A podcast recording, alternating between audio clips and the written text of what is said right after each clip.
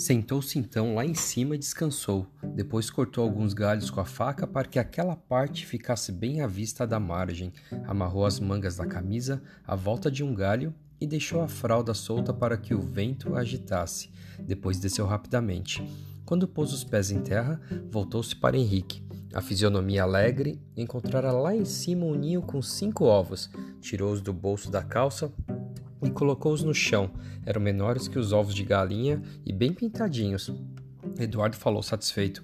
Hoje não passaremos fome, temos ovos para comer. Henrique admirou-se. Ovos de quê? Não sei, só sei que são ovos e alimentam. Não gosto de desmanchar ninhos. Acho isso um ato horrível. Mas como é para matar nossa fome, não hesitei. Serão ovos de sabiá? Henrique examinou-os. Pode ser que sejam de sabiá, são bem bonitinhos, mas também podem ser estragados. Xiii, Eduardo vai ver que é o ovo choco. Será? Daqui a pouco vamos ver. Quero fazer uma fritada. Fritada onde? Em que frigideira? Para fritar, fritar ovos é preciso uma frigideira. Só então Eduardo lembrou-se de que não havia jeito de fritar os ovos, ficou olhando para o Henrique e de repente sugeriu: E se a gente arranjasse um pedaço de madeira tão dura como ferro e que resistisse ao fogo? Onde encontrar essa madeira? Impossível. Eduardo com sua cabeça tristemente. Ora, se soubesse, não teria desmanchado o ninho. Que pena. Vamos procurar alguma fruta, isso sim. Antes de penetrar na mata, Olharam para cima. A camisa de Henrique estava desfraldada e o vento a agitava como se fosse uma bandeira.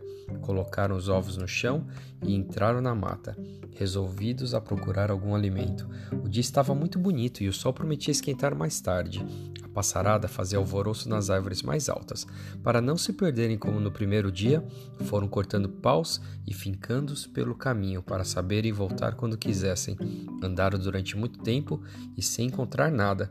Henrique de vez em quando queixava-se de canseira e de fome. Eduardo examinava todas as árvores procurando alguma fruta, mas nada encontrava. Assim andando, chegaram ao outro lado da ilha. Nesse lugar havia uma espécie de praia, e a areia estava cheia de objetos trazidos pela enchente durante a noite. Viram um sapato de criança, pedaço de madeira, uma garrafa. Henrique lembrou: quem sabe até uma frigideira para fritar ovos. Procure bem, Eduardo. Eduardo, que se afastara um pouco, chamou Henrique com um grito: Venha depressa! Mancando um pouco, Henrique correu para perto de Eduardo. Ali, ao lado do irmão, erguia-se uma bananeira. Henrique olhou esperançoso, mas que desilusão! Não havia cachos de bananas, a árvore era muito nova. Deve haver outras, disse Eduardo. Vamos procurar. Andaram cerca de meia hora pela prainha e encontraram mais adiante um cacho de bananas ainda verdes. Eduardo riu com satisfação. De fome não morreremos, ao menos comeremos bananas. Henrique tirou o canivete do bolso e, auxiliado por Eduardo, derrubou o, derrubou o cacho. Eram grandes e pareciam gostosas, mas estavam ainda verdes. Eu como assim mesmo, disse Eduardo. Tenho muita fome. Comeram algumas no mesmo instante e as acharam deliciosas. Resolveram levar as bananas com todo cuidado para o abrigo improvisado no outro lado da ilha. Descansaram um pouco sobre a areia e batizaram aquela parte da ilha com o nome de Prainha. De repente, Eduardo foi ficando pálido e pôs a mão no estômago, fez uma careta. Ih, Henrique, acho que estou doente, estou sentindo umas dores no estômago. Henrique queixou-se. Eu também não estou muito bem. Acho que foram as bananas. Quem sabe bebendo-se água passa. Tomaram uns goles de água e ficaram deitados na areia uma porção de tempo. Quando se sentiram melhor, Eduardo propôs ficarem morando na prainha enquanto não viesse socorro. Assim como havia encontrado a bananeira, talvez houvesse outras frutas. Ali mesmo poderiam fazer uma a jangada e projetavam. Henrique concordou, mas nesse dia ainda dormiram dormiriam no outro lado, porque lá haviam ficado os ovos e o pedaço de corda que sobrara na canoa. Para não perder tempo, começaram a trabalhar na jangada. Ambos haviam lido um li no livro de que forma se faz uma jangada. Cortariam primeiro os paus mais grossos para fazer a armação. Os paus menores seriam postos em cima e amarrados com cipós.